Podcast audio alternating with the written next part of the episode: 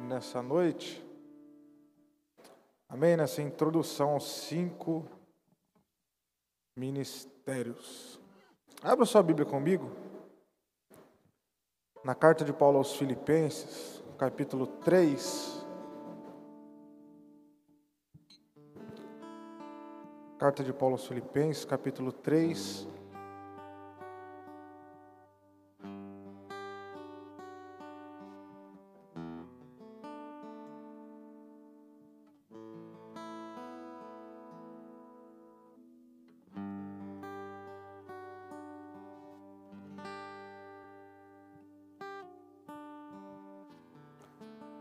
Verso de número 3.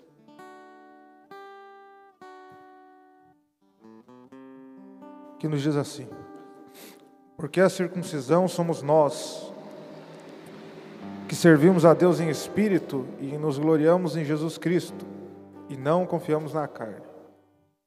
Ainda que também podia confiar na carne, se algum outro cuida que pode confiar na carne, ainda mais eu circuncidado ao oitavo dia, da linhagem de Israel, da tribo de Benjamim, hebreu dos hebreus, segundo a lei, fui fariseu. Segundo o zelo, perseguidor da igreja, segundo a justiça que há na lei, fui irrepreensível. Mas o que era para mim ganho, reputei-o perda por Cristo. Verso 8. E na verdade, tenho também por perda todas essas coisas, pela excelência do conhecimento de Jesus Cristo, o meu Senhor, pelo qual eu sofri a perda de todas essas coisas e as considero como esterco, para que possa ganhar a Cristo e seja achado nele, não tendo a minha justiça que vem da lei, mas a que vem pela fé em Cristo, a saber, a justiça que vem de Deus pela fé. Os irmãos podem se sentar?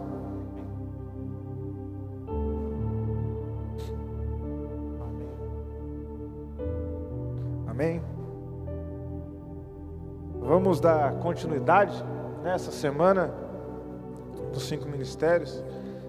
É, no último dia o pastor fez a introdução, o pastor Mateus seguiu com o tema profeta e hoje nós vamos falar desse tema mestre.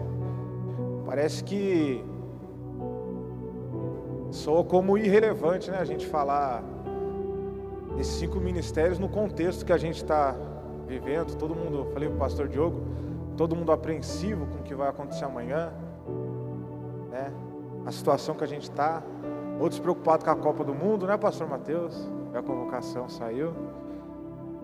Parece ser algo sem importância, né? Quando a gente olha preocupado com o que vai acontecer daqui para frente, outros aguardando qual vai ser o próximo passo, a decisão que vai ser tomada.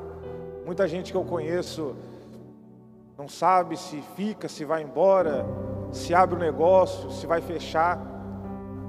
Mas diante disso tudo, a gente ainda confia no nosso Deus e nesse momento eu convido você a esquecer um pouquinho tudo isso, para a gente falar um pouco a respeito desse ministério, da continuidade, falando nessa noite sobre o ministério de mestre. Eu não vou pregar nessa noite, vai ser mais uma conversa, no qual a gente vai tentar esclarecer um pouquinho a respeito desse tema. Hoje nós vamos falar sobre o ministério maestral. Irmãos, embora a Bíblia ela já tenha trazido a todos nós sobre essa questão de estruturação da igreja, só um pouco longe de toda a nossa rotina como igreja. E o propósito dessa introdução aos cinco ministérios é justamente isso: é tentar trazer um pouco mais para perto de todos nós essa questão de mestre, profeta, de pastor, de apóstolo, tudo isso para todos nós. E esse tema que a gente vai falar nessa noite ele traz um certo peso no próprio sentido da palavra. Quando a gente pesquisa, a gente vai ver que mestre significa aquele que é dotado de excepcional saber. Que peso tem essa palavra? E quando a gente fala de mestre, a primeira impressão que nós temos é de alguém que sabe tudo, é de alguém que vive como, ou alguém que não quer ter esse. A gente está falando de, a gente está falando de um ofício que traz consigo um grande peso, tanto para aquele que fala, quanto aquele que está ouvindo. Como você que está olhando aqui agora e tem essa primeira impressão de que o Mestre é uma vasta fonte de saber, eu te digo que aqui não é, não tem, não existe uma fonte de, de resposta para tudo, não tem uma fonte de todo saber e de conhecimento. Essa fonte, na verdade, ela não existe. E tudo isso piora, para mim que estou aqui, no fato de quando eu olho para os parâmetros de mestre que eu tenho, quando eu olho e vejo aqueles que para mim são mestres, eu me sinto lá embaixo, irmãos, porque não tem como comparar. E tudo isso eu questionei também o pastor Diogo quando ele convidou para estar falando desse assunto. Porque quando a gente fala de um ministério mestral, a primeira impressão que a gente tem é essa, é uma função de peso, um ofício que traz consigo toda essa relevância. E assim como o pastor Mateus falou, a respeito do ministério profético, a respeito do verdadeiro sentido do ministério no novo pacto. Eu quero com você, nessa noite, trilhar um pouquinho e trazer o verdadeiro sentido do que é ser mestre no novo pacto. O principal, irmãos, e mais conceituado nome, quando o assunto é ensino, quando a gente fala a respeito de transmitir as Escrituras, com toda certeza é o apóstolo Paulo.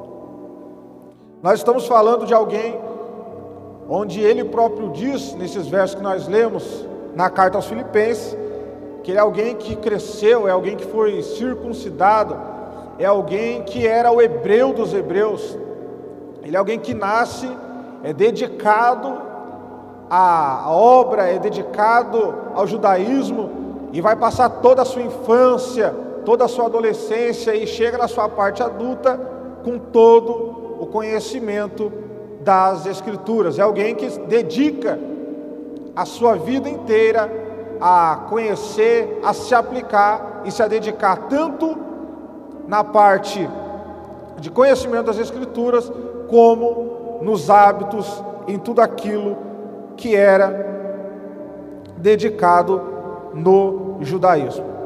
Ele foi quem cresceu aprendendo tudo isso sobre as escrituras e todas as suas ramificações. Por isso que eu digo que Paulo, ele é o maior exemplo, ele é o top dos tops, irmãos, quando a gente fala a respeito de ensino na Bíblia Sagrada.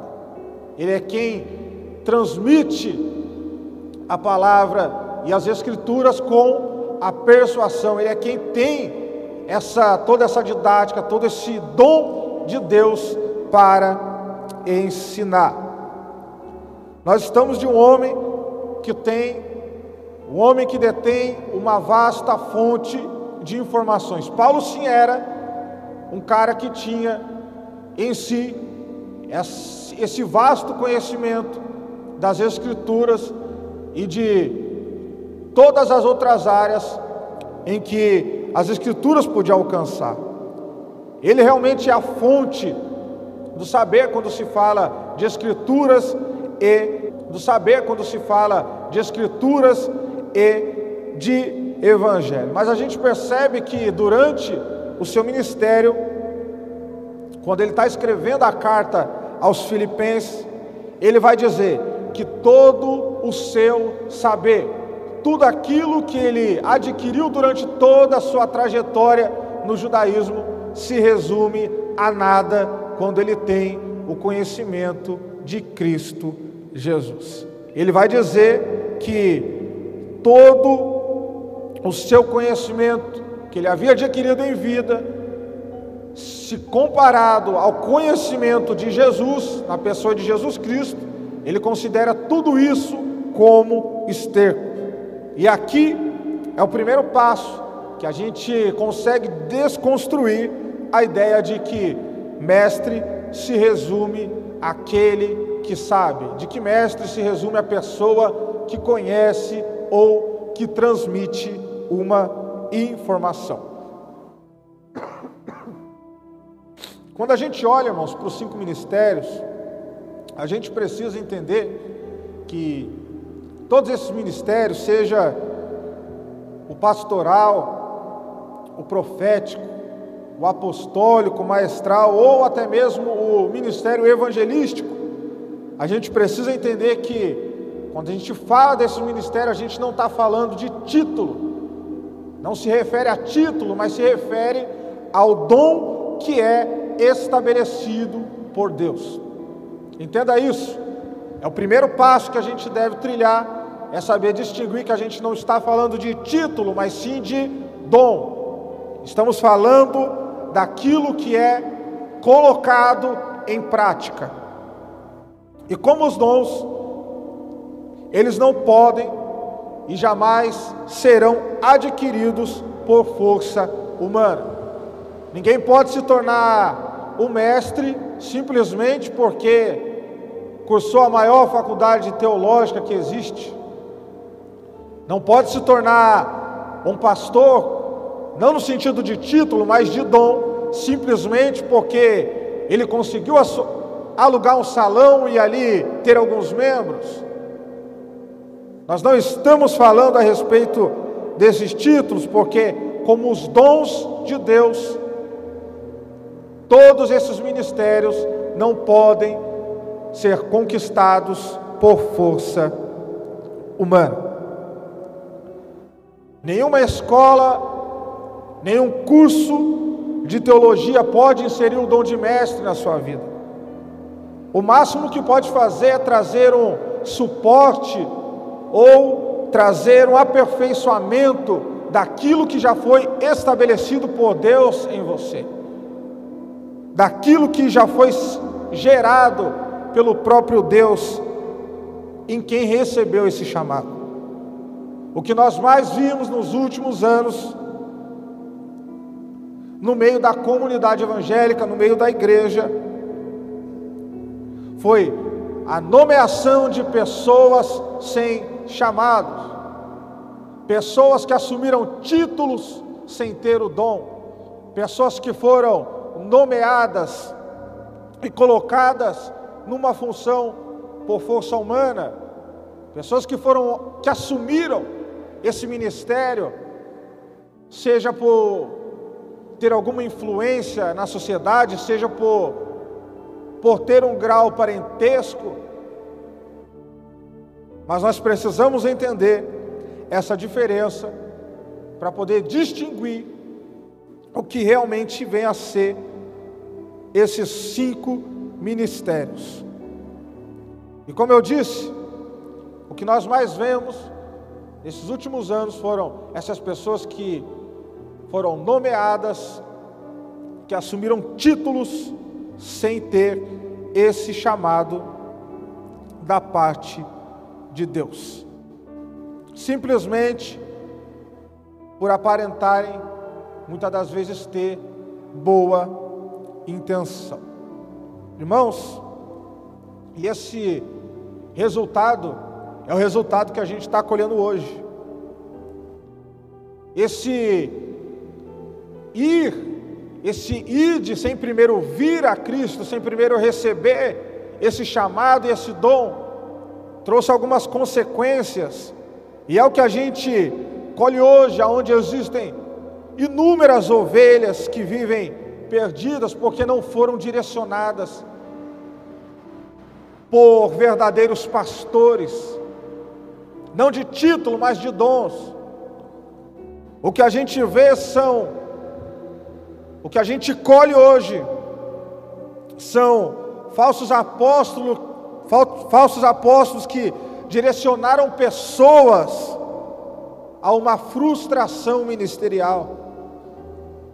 Enquanto que, em contrapartida, homens com chamado, homens que receberam esse dom da parte de Deus, não foram instruídos a aperfeiçoar esse dom do Espírito Santo que foi estabelecido no ser. E todos esses erros que eu citei aqui, e inúmeros outros, eles se deram pelo fato de homens tomarem o dom de Deus como título e não como um ofício, como aquilo que é vivido em vida. E esse é um dos motivos que me faz atentar todas as vezes que alguém chega sem pedir licença e logo se apresenta com títulos, seja de mestre, de evangelista, de pastor ou de qualquer um outro. Por isso eu quero chamar a tua atenção nessa noite, para que você consiga perceber que quando a gente fala desses cinco ministérios, a gente não está falando de algo que é irrelevante, mas de algo que é muito importante para o crescimento da igreja. E quando a gente fala, voltando um pouco para esse ministério maestral, nesse ministério, toda a fonte de informação e de saber, é o que Paulo explica na carta aos Filipenses. Toda essa fonte de informação é deixada de lado, e você vai entender o porquê que eu disse que esse ministério é um ministério de peso, e quando eu digo isso, não é simplesmente porque pessoas olham e veem o mestre como aquele que tem que trazer a resposta, muito mais do que isso. Quando a gente fala desse ministério, toda essa informação, todo esse saber é deixado de lado, é colocado em um segundo plano, quando a gente olha para o que Paulo chama de conhecimento de Jesus Cristo. E o que Paulo está falando aqui não é um conhecimento das Escrituras, do que Jesus fez, do que Jesus deixou de fazer, ou de como Jesus trataria determinadas situações. Quando ele fala a respeito de conhecimento de Jesus, está falando de um conhecer em vida. Certa vez o Tiago falou aqui a respeito naquele verso, crescer na graça e no conhecimento. E ele foi muito feliz que ele disse que o crescer na graça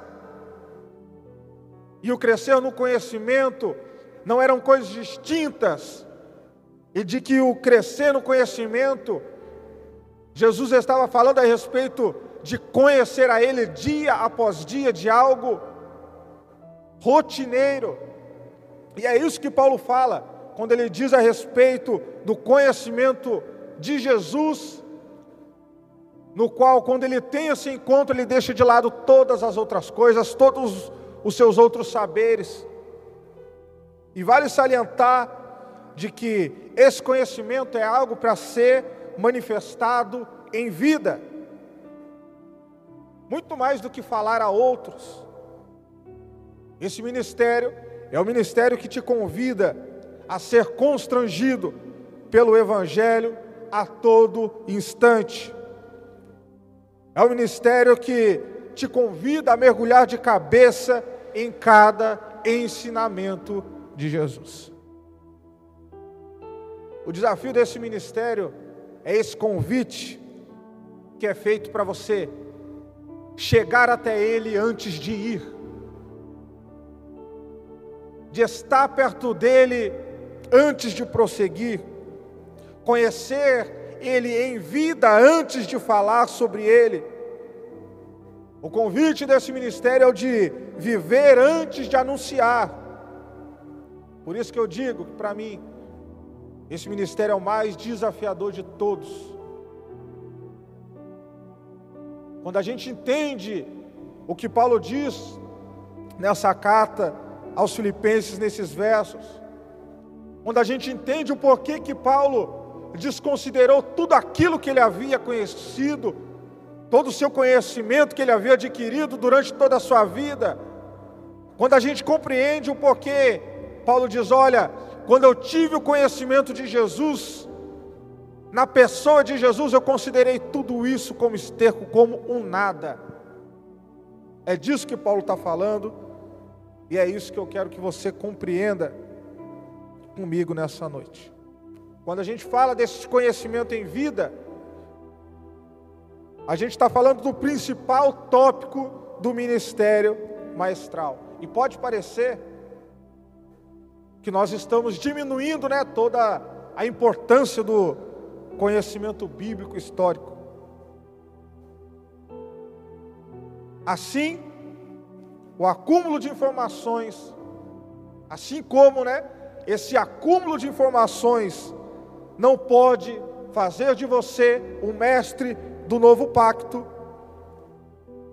Da mesma maneira, o não aperfeiçoamento do seu chamado, do dom que Deus estabeleceu em você, se não houver esse aperfeiçoamento, todo esse dom irá se tornar inútil e o seu ministério, seja ele qual for, se tornará como uma ferramenta deixada de lado, no qual não pode ser usado. E eu não estou falando aqui que Deus precisa de uma mãozinha sua para agir, eu não estou falando disso. Mas a gente precisa entender que para a revelação, para que essa revelação de quem Jesus é, essa revelação que ele traz através das Escrituras, para que ela seja exposta de forma a impactar vidas, a constranger vidas, o mensageiro precisa ser, no mínimo, lúcido e conciso naquilo que ele está fazendo. E para isso, graças a Deus, a gente tem diversas ferramentas que podem nos auxiliar e nos aperfeiçoar nessa tarefa.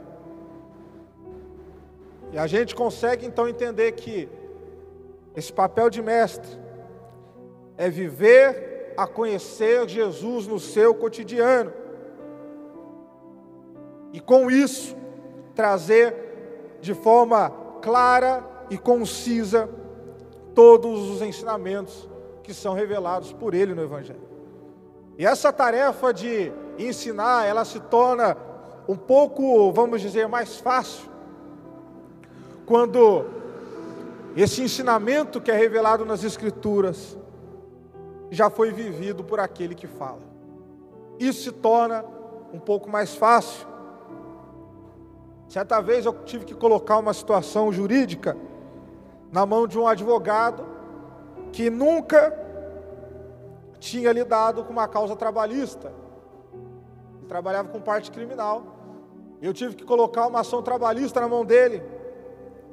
E apesar de toda a formalidade, irmãos, de um vocabulário robusto que ele tinha, eu me sentia cada vez menos seguro durante as conversas que eu tinha com ele no escritório, porque eu conseguia perceber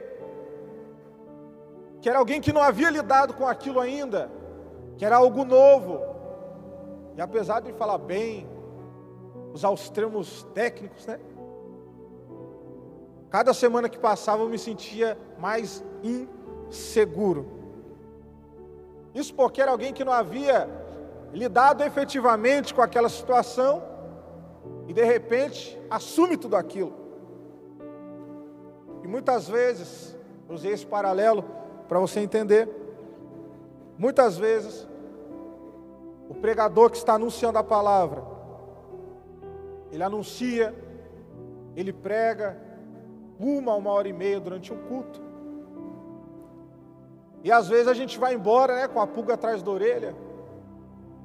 A gente se sente um pouco inseguro com o que foi anunciado, sendo que dias ou semanas depois, alguém que recebeu esse dom de Deus alguém que recebeu esse ofício de mestre chega, prega o mesmo texto, de forma tão simples, e a gente consegue compreender, a gente vai embora e a gente parece que se sente totalmente alimentado com aquilo que foi anunciado, e o texto foi o mesmo. O que foi pregado foi a mesma coisa. E talvez essa maneira de se explicar, talvez, eu vou usar essa palavra, talvez o sucesso nessa persuasão da palavra, talvez tenha sido alcançada, porque aquele que anunciou, antes de anunciar, tenha vivido aquilo, e através de exemplos tão, tão simples que ele vivenciou, ele consegue aplicar e deixar isso bem claro a todos nós. No discipulado de batismo, por exemplo, no primeiro discipulado que teve, que a gente participou, depois das aulas, irmãos, teve gente que chegou e falou: Meu, meu Deus do céu, irmãos, eu quero me batizar de novo, eu nunca ouvi isso. Parece que o evangelho novo foi pregado, parece que algo novo foi anunciado, sendo que isso é algo que é pregado todos os dias, culto após culto. Para você que está aqui e não só tenha esse chamado do ministério de mestre, mas tenha outros ministérios, talvez um, um modo para que você consiga exercer isso de, de modo mais fácil, de modo mais claro. Talvez você precise, antes de ir, vir e vivenciar aquilo, aquele dom que Deus estabeleceu em você. Talvez isso seja pelo fato de um mestre só ser mestre a partir do momento em que ele vive, a partir do momento que ele é mestre em vida para com Jesus. E dessa forma, a gente consegue ver essa importância e compreender de que esses cinco ministérios, como a gente já disse, não se tratam de títulos, mas sim de dons. Quando você vir algum ministro sendo, sendo tratado por título, quando você ver um ministro se sentindo superior por aquilo que é incumbido a ele, simplesmente em razão de uma ordenação que aconteceu, que lhe conferiu esse título, saiba, você precisa entender isso, de que esse tal não tem a menor ideia do que seja viver o ministério. Cada ministério, cada um deles que a gente está ouvindo aqui e que será dado continuidade nesses próximos três dias de ensino. Cada um desses ministérios precisa ser vivido com naturalidade e amor. Oremos para que Deus possa direcionar todos os líderes dessa casa para enxergar e guiar cada vida no dom que o Espírito Santo concedeu a cada um. Eu oro para que Deus possa iluminar a cada um desses líderes, para que não se suceda de que vidas que receberam esse dom da parte de Deus passem toda a sua caminhada sem ter um direcionamento para o aperfeiçoamento do dom que o Espírito Santo estabeleceu a cada um de nós. Que esse dom cresça em você. Que o dom que o Espírito Santo concedeu a cada um de nós, que ele cresça, que ele seja aperfeiçoado para a edificação da igreja. Irmãos, essa é uma simples introdução a respeito desse ministério. Eu não vou me estender mais, mas que você possa entender e compreender isso, de que você que tem o desejo, você que se sente chamado para esse ministério, saiba que muito mais do que títulos, isso vem muito mais do que informações, tudo isso vem como consequência. Muito mais do que tudo isso, quando a gente fala do ministério maestral, nós estamos falando de um ministério no qual somos convidados a viver antes de aplicar, a vir antes de ir. Amém? Essa é a simples introdução nesses minutos. Que Deus abra a mente e o coração de cada um e que o dom de Deus cresça na vida de cada um de nós. Amém? Amém? Vamos orar? Você pode ficar em pé.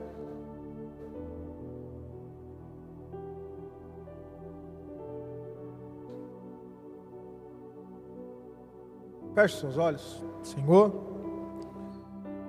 Nós estamos aqui nessa noite e dentro de alguns minutos nós podemos, ó Senhor, tratar um pouco a respeito desse assunto, Senhor.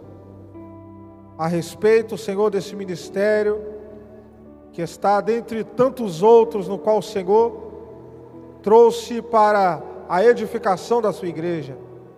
E eu oro para que cada um que aqui está possa, Senhor, enxergar, possa, Senhor, ser guiado por Ti para aquilo que o Senhor chamou. Senhor, quantas vezes, ó Deus, nós nos sentimos sem direção, não sabemos para onde ir, ou não conseguimos, ó Deus, compreender o que o Senhor quer de nós. Ainda mais, ó Deus, no contexto em que nós estamos vivendo. Mas apesar disso tudo, Senhor, apesar, ó Deus, de todos os problemas e situações que nós estamos enfrentando, eu oro a Ti e peço em nome de Jesus que o Senhor venha nos guiar, venha orientar a cada um de nós, Senhor, a respeito daquilo que o Senhor tem para nós. Que cada um que está aqui nessa noite possa, ó Deus, tropeçar na Tua vontade, Senhor dia após dia, sabendo que tudo se converterá para a glória do teu nome. Amém.